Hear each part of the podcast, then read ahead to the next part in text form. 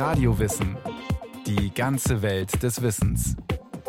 Ein Podcast von Bayern 2. Eine neue Folge Radio Wissen. In Bayern die CSU, im Rest von Deutschland die CDU. Selbst unionsgeführte Regierungen in Berlin müssen jederzeit mit Sonderwünschen aus Bayern rechnen. Die Geburtsstunde dieser Logik liegt weit zurück. Im Jahr 1918 hat sich die Bayerische Volkspartei von der Deutschen Zentrumspartei losgesagt und Bayerns Politik in der Weimarer Zeit dominiert. Die Christliche Soziale Union muss im Parteiengefüge der Bundesrepublik Deutschland ihr unverwechselbares Gesicht als bayerische Landespartei mit bundesweiter Verantwortung und mit europäischer Zielsetzung auch in der Zukunft beibehalten. CSU-Jubiläum 1985. Franz Josef Strauß beschwört den Mythos. Bayern ohne die CSU? Schwer vorstellbar. Aber Strauß weiß sehr wohl, dass es da eine Vorgeschichte gibt. Wir halten die Traditionen der alten Bayerischen Volkspartei, der auch ich mich aus familiären Gründen aufs engste verbunden wusste und weiß, in Ehren. Also ich kann mir nicht vorstellen, dass die CSU am Anfang so schnell Fuß fassen hätte können und auch programmatisch eigentlich so relativ schnell auf sicherem Boden gestanden wäre, wenn es die BVP als Vorgängerpartei nicht gegeben hätte. Sagt der Regensburger Historiker Dr. Tobias Appel. Die Bayerische Volkspartei, sie war die CSU der Weimarer Republik. So viel vorweg, es ist ein Erbe mit Licht und Schatten.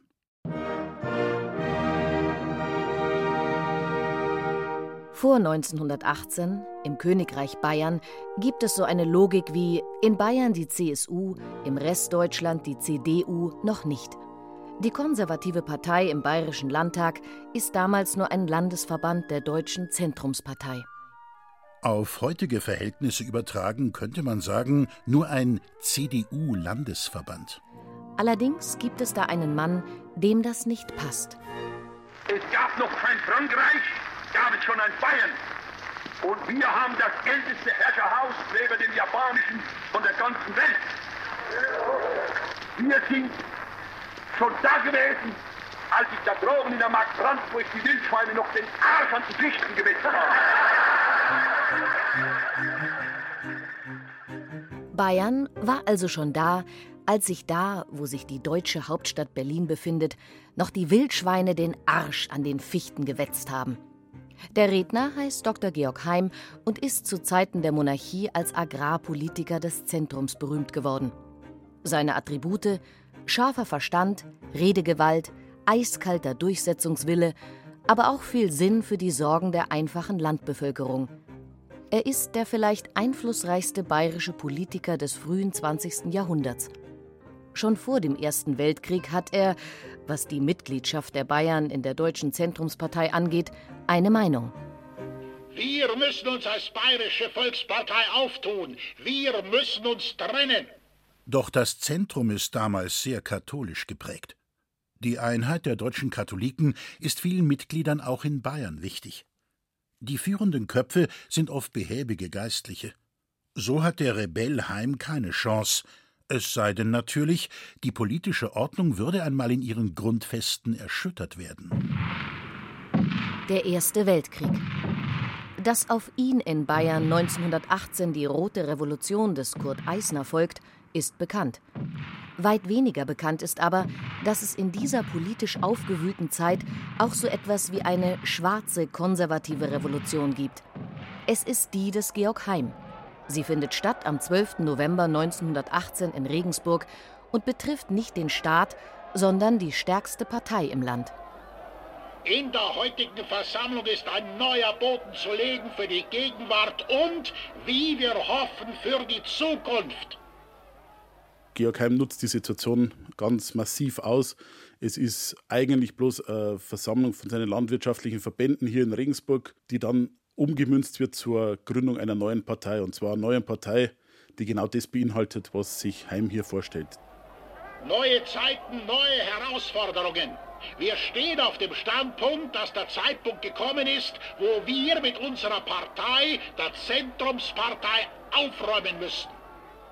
Die Gründung der Bayerischen Volkspartei, kurz BVP, ist zugleich der Todesstoß für die alte Zentrumspartei in Bayern, die ohne Heims bäuerliche Anhängerschaft nicht lebensfähig ist. Was früher Zentrum war, tritt einfach zur neuen Partei über. In erster Linie war es ein Faktenschaffen und auch in gewisser Weise auch ein Überrumpeln der alten Struktur. Revolutionäre Zeiten eben, und aus denen soll Bayern möglichst stark hervorgehen. Doch die Weimarer Zeit, das zeigt sich schnell, wird in Deutschland nicht als die Zeit für bayerische Sonderwünsche gesehen. Mit den sogenannten Reservatrechten aus dem Kaiserreich, eigene bayerische Post, eigene bayerische Eisenbahn usw. So ist Schluss. Schon in ihrem Gründungsprogramm stellt die BVP fest, was sie davon hält. Wir haben es satt, für die Zukunft von Berlin aus bis ins Kleinste regiert zu werden. In diesem Sinne fordern wir Bayern den Bayern. Hier liegt der Grund, warum sich der Bruch mit der im Rest Deutschlands fortbestehenden Zentrumspartei schnell verfestigt. Denn sie denkt sehr wohl zentralistisch. Zunächst noch bilden BVP und Zentrum im Reichstag eine Fraktionsgemeinschaft, wie heute CDU und CSU. Doch 1920, als die Reformen des Zentrumspolitikers Erzberger die Finanzhoheit von den Ländern auf das Reich übertragen, ist auch damit Schluss. Georg Heim setzt die Trennung durch. Ungefähr so wie Strauß 1976? Der Geist von Kreuth? Ungefähr so. Nur, dass Strauß und die CSU einen Rückzieher gemacht haben. Heim und die BVP aber nicht. Ab jetzt handeln Bayerns Konservative völlig unabhängig nach dem Prinzip, die Bayerische Volkspartei wird in Berlin lautstark und theatralisch das einfordern und stellenweise auch bekommen, was man in Bayern für richtig hält. Egal, was der Rest Deutschlands dazu sagt. Das geht natürlich nur mit entsprechender Machtbasis im Freistaat. Erstaunlich schnell wird die BVP nach der Revolution der politischen Linken die Zügel entreißen, alles Revolutionäre zum Sündenfall erklären. In einer Rundfunkansprache aus dem Jahr 1932 blickt der BVP-Pressechef Karl Schwendt auf diese Zeit zurück. Von dieser Stunde an, die ihre Gründungsstunde war, hat die Bayerische Volkspartei den Kampf mit den zerstörenden Kräften der Revolution und der hinter ihr lauernden bolschewistischen Katastrophe aufgenommen. Von dieser Stunde an hat sie die Sendung des Aufbaues in Bayern übernommen. Doch trotz aller Verteufelung der Revolution zeigt sich die BVP auf der anderen Seite sehr pragmatisch, hat keine Scheu, in den revolutionären Arbeiter-, Soldaten- und Bauernräten mitzuarbeiten, beziehungsweise diese gerade auf dem Land einfach zu übernehmen. Sie nimmt die neue Situation hin, ohne noch ernsthaft Kraft für eine Rückkehr zur alten Monarchie zu vergeuden. Neuerungen wie das Frauenwahlrecht sind der BVP durchaus angenehm. Die BVP-Wähler sind überdurchschnittlich weiblich, interessanterweise. Es ist die Landbevölkerung, aber es ist auch das Beamtentum, es ist das Bürgertum, das das mitträgt. Der Klerus hat natürlich noch was zu sagen und auch der Adel hat noch was zu sagen, aber diese vorherrschende Rolle von Großbürgertum, Klerus, Adel, die ist so nicht mehr gegeben. Stärker als das Zentrum geht die BVP auch auf die Industrie zu sich einem möglichst breiten Publikum öffnen, vom Gesellen bis zum Fabrikdirektor lautet nun die Parole. In der katholischen Zentrumspartei noch undenkbar, erklärt sich die BVP sogar als überkonfessionell, will auch die protestantischen Wähler gewinnen. Wirklich aufgehen wird dieser Plan allerdings erst viel später, für die CSU. Der Gedanke reichte weit zurück, aber die Zeit war nicht reif, diesen Gedanken zu erfüllen. So breit und vielschichtig also die neue BVP angelegt wurde, sie bleibt eine Partei der Katholiken.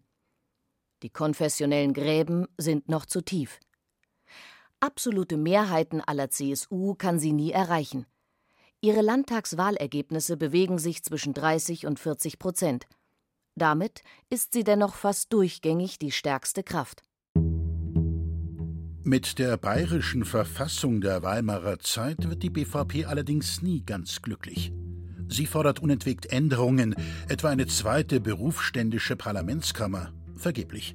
Aber sie stellt ab 1920 wie selbstverständlich den bayerischen Ministerpräsidenten.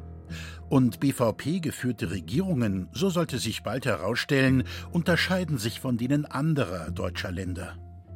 Eine norddeutsche Zeitung nennt es einmal das Höllenspektakel um Bayerns Hoheitsrechte.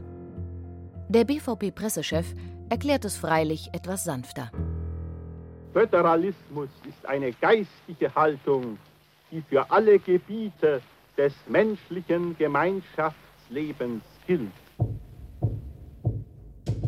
Starke Länder, vor allem ein starkes Bayern in einem föderalen Deutschland. Aus keinem anderen deutschen Land schallen vergleichbar laute Rufe nach einer entsprechenden Revision der Weimarer Reichsverfassung. Kein anderes Land provoziert hierbei solche Konflikte. Von Deutschland lossagen will sich die BVP aber nicht. Sie ist lediglich der Meinung, die einzig richtige Auffassung darüber zu haben, wie Deutschland aussehen sollte. Immer wenn uns in Bayern von deutschen Volksgenossen, die uns nicht verstehen oder nicht verstehen wollen, in kränkender und beleidigender Weise mangelndes Reichsgefühl nachgesagt wird, handelt es sich genau besehen in der Regel um betrogene oder enttäuschte Reichsgefühle des deutschen Volkes auf bayerischem Boden. Im Vergleich zur späteren CSU legt die BVP nur begrenzt Wert darauf, sich als Koalitionär in deutsche Regierungen einbinden zu lassen. Stattdessen bayerische Husarenstücke illegale Waffenverstecke, Sonderwege, oft unter dreister Missachtung der geltenden Reichsverfassung. Im BVP geführten Bayern sind selbst politische Attentate salonfähig, werden gar gedeckt, wenn es gegen die Berliner Politik geht. Nicht von ungefähr gerät Adolf Hitler 1923 gerade hier zu der Überzeugung, dass sein Putsch, der Hitler-Ludendorff-Putsch, mehrheitsfähig sein könnte. Im föderalistischen Kampf bleibt auch die Distanz zur Zentrumspartei erhalten. Die habe außerdem eine zu große Nähe zu den Sozialdemokraten. 1925 geht das so weit, dass die BVP dem katholischen Zentrumskandidaten Marx die Unterstützung bei der Wahl des Reichspräsidenten versagt. Das ist folgenschwer. Die BVP sorgt damit entscheidend dafür, dass der preußische Protestant Hindenburg das Amt übernimmt. Man kann ihnen natürlich vorwerfen, dass sie gegen das System gepoltert haben und gerade auch bei der Reichspräsidentenwahl 25 aufs falsche Pferd gesetzt haben aus der Rückschau. Hier liegt die dunkelste Seite der Parteigeschichte. Das Verhältnis zu den rechten und rechtsextremen Strömungen der Zeit. In einer Parteibroschüre von 1920 heißt es beispielsweise unter dem Kapitel Judenfrage, die BVP sei zwar eine Gegnerin des blinden Antisemitismus, der teilweise in einen reinen Radau-Antisemitismus ausgeartet ist. Geleitet von christlichen Grundsätzen kämpft sie aber entschieden gegen den jüdischen Geist, von dem auch viele Christen befallen sind, gegen den unchristlichen Geist des Mammonismus, des Klassenkampfes und der Diktatur des Proletariats, wie er vorzugsweise unter Führung von Juden in unser Volk getragen wird sowie gegen ein unverhältnismäßiges Überwiegen von Juden in wichtigen Ämtern und Stellen. Dass die Partei mit solchen Relativierungen des Antisemitismus wenig gegen die NSDAP ausrichtet, dürfte klar sein. Aber Judenfeindlichkeit war schon vor der NSDAP verbreitet in Bayern. Und die BVP möchte Wählerpotenzial abschöpfen die BVP, so modern wie sie ist, so populistisch ist sie sicherlich auch in vielen Dingen, um vermeintlich Erfolg zu haben. Genauso wie man halt immer eine gewisse Sympathie hat für alle, die sich halt irgendwo den Roten entgegenstellen. Auch das. Der Kampf gegen die Linke zählt mehr als der Kampf gegen die extreme Rechte. Das große Problem der BVP ist sicherlich, dass sie nach rechts keine klaren Schranken aufstellt. Kurz nach dem Hitlerputsch 1923, den die BVP durchaus verurteilt, setzt sich Parteigründer Heim im Hintergrund für eine Freilassung des Grafen Arco ein, des rechtsradikalen Attentäters, der 1919 den sozialistischen Ministerpräsidenten Kurt Eisner erschossen hatte. Ich halte die Begnadigung Arkos auf Weihnachten oder Neujahr für eine Staatsnotwendigkeit. Er ist ein sehr gescheiter Kerle. Er wird in die Agitation gehen, und zwar im rein bayerischen Sinn und ein Gegengewicht gegen die Hitlerei schaffen. Die Beispiele für Toleranz nach rechts ließen sich fortsetzen. Weniger gegenüber Hitler und der NSDAP, aber gegenüber vielen anderen rechtsradikalen Kreisen und Köpfen, die es in Bayern zuhauf gab. Die Gegnerschaft zu den Sozialisten scheint wichtiger. Noch 1932, ein Jahr vor der Machtergreifung, mutmaßt Pressechef Schwendt im Rundfunk, dass der Nationalsozialismus letztlich nur eine Spielart der falschen Ideologie des Sozialismus sei. Der Sozialismus ist und bleibt eine Irrlehre und ein Irrwahn, ob er nun mit internationalen oder mit nationalistischen Ideen verbunden wird. Wenn der Nationalsozialismus den Sozialismus als seine neue Weisheit ausgibt, die die Welt erlösen soll, so sagen wir, dass diese Weisheit so alt, so schlecht und so überholt ist wie die Weisheit der übrigen Sozialisten auch.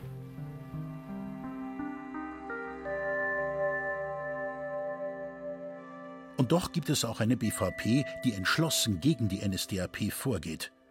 Die BVP-Innenminister der Weimarer Zeit erteilen Versammlungs- und Redeverbote, versuchen sogar Hitler auszuweisen und sind den Nationalsozialisten dafür verhasst. In derselben Rede von 1932 wendet sich Karl Schwendt ausdrücklich gegen die nationalsozialistische Diktatur.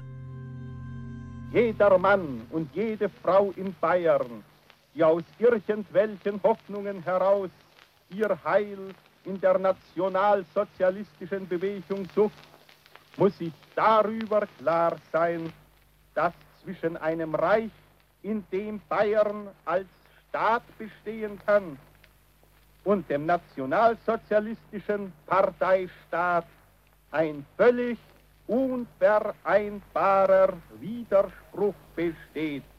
Ein Widerspruch, der nicht nur die föderalistische, sondern auch die christliche Grundhaltung vieler BVP-Anhänger betrifft. Tobias Appel. Ein schönes Beispiel ist meines Erachtens immer der gerade Weg von Fritz Gerlich, der ja gerade innerhalb der BVP-Anhänger wirklich auch weit verbreitet war. Die meisten Abnehmer seines Blattes waren ja entweder Kirchgänger, die politisch interessiert waren, und oder das waren ja oft die gleichen, die dann halt bei der BVP engagiert waren. Und wenn man das liest, dann gibt es tatsächlich auch diese Seite, wo man eigentlich schon fast prophetisch eigentlich schon die drohenden Gefahren vorausgesagt hat. In der Tat, es droht Gefahr. So beschwört 1932 Parteigründer Georg Heim noch einmal den alten Geist. Da mag der Teufel auf den Felsen reiten, die im Blockberg oben. Und dann mögen sie herkommen mit Ackenkreuzen und mit was sie noch wollen. Sie werden uns nicht umrennen. Unsere Farbe ist weiß-blau. Und wer nach danach greift, den soll der Teufel holen. Der BVP war es unter Ministerpräsident Heinrich Held in der zweiten Hälfte der 20er Jahre gelungen, für Stabilität zu sorgen, sich sogar etwas mit dem Zentrum und Berlin auszusöhnen. Bei sämtlichen Landtagswahlen bleibt die BVP stärkste Kraft vor der NSDAP. Doch Anfang der 30er regiert Held nur mehr mit einer Minderheitsregierung. Die BVP könnte freilich das Bündnis mit der SPD suchen, Bayerns Staatswesen wieder auf ein starkes Fundament stellen. Aber sie tut es nicht. Ich selber habe noch BVP-Politiker kennengelernt in meiner Jugend, also die sowohl dann in der CSU tätig waren, aber auch vor 33 in der BVP, die sich selber dann auch noch den Vorwurf gemacht haben, wir hätten 32, 33 deutlicher mit der Sozialdemokratie zusammenarbeiten müssen, um das zu verhindern, was da kommt. Nach der Machtergreifung Hitlers und der Gleichschaltung Bayerns 1933 werden BVP-Politiker zu Tausenden verhaftet und gedemütigt, vom Gemeinderat bis zum Minister. Die BVP wird aufgelöst. Georg Heim, der Parteigründer, lebt resigniert in einer Wohnung in Würzburg. Kurz vor seinem Tod 1938 prophezeit er: Die Nazis werden einen Krieg anfangen, den sie verlieren. Es kommt der Krieg, der verloren geht. Und nach ihm wieder ein neues Bayern und eine neue bayerische Partei. Viele Gesichter dieser Partei sind so neu aber nicht. CSU-Bundesfinanzminister Schäffer, früher Parteivorsitzender der BVP. CSU-Ministerpräsident Goppel, früher BVP-Politiker in Regensburg. CSU-Kultusminister Hundhammer, früher Generalsekretär in Georg Heims Bauernverein. CSU-Oberbürgermeister Scharnagel, früher Münchens BVP-Oberbürgermeister. Und viele weitere, gerade in den kommunalen Ämtern. Liegt ein Stück weit dran, weil gerade die Amerikaner in ihrer Besatzungszone massiv drauf geschaut haben, auf den Ratschlag der Pfarrer und auch der Bischöfe zu hören, wen soll man denn in die neuen Ämter einsetzen. Und da sind ganz oft auf Ortsebene Bürgermeister herangezogen worden, die es vielleicht vor 33 schon waren oder wo man gewusst hat, während 33 und 45 waren die jetzt treu katholisch und haben es jetzt da nicht groß im neuen System angebietet. Und auf die setzen die Amerikaner ganz stark. Auch das ist ja so eine Erfolgsgeschichte der CSU. Als die neue bayerische Verfassung entsteht, werden sich ehemalige BVPler für ein starkes bayerisches Staatsleben einsetzen. Die zweite Parlamentskammer, der Senat, ist letztlich eine BVP-Idee aus Weimarer Zeit. Sie werden wieder viel über den Föderalismus sprechen, auch Streit riskieren. Und doch ist die CSU mehr als nur eine wiedergegründete BVP. Das, glaube ich, ist der große Unterschied. Die CSU steht von Anfang an der neuen Bundesrepublik weitgehend positiv gegenüber. Auch der Beschluss des Bayerischen Landtags, dem Grundgesetz nicht zuzustimmen und dann trotzdem der Bundesrepublik beizutreten und dann das Grundgesetz natürlich damit auch anzunehmen und zu akzeptieren, zeigt ja im Prinzip auch schon diesen Spagat, aber man ist trotzdem ein Stück weit positiver, als das in der Weimarer Republik die BVP war. Überspitzt könnte man sagen, selbst ein so harter Streit, wie er sich während der Flüchtlingskrise zwischen Horst Seehofer und Angela Merkel, CSU und CDU abgespielt hat, hätte der BVP wohl nur ein müdes Lächeln entlockt. Wir halten die Traditionen der alten Bayerischen Volkspartei in Ehren. Aber die Lehren, die wir aus dem Ende der Weimarer Republik und aus der Zeit der nationalsozialistischen Gewaltherrschaft gezogen haben, erforderten eine neue, überkonfessionelle politische Organisation, die BVP ist Teil der Herkunft der CSU. Und doch tut sich die CSU schwer mit diesem Erbe. Es ist eine Vorgeschichte mit Licht und Schatten. Eine Geschichte, aus der die CSU viel gelernt hat, auch wenn sie wenig darüber spricht.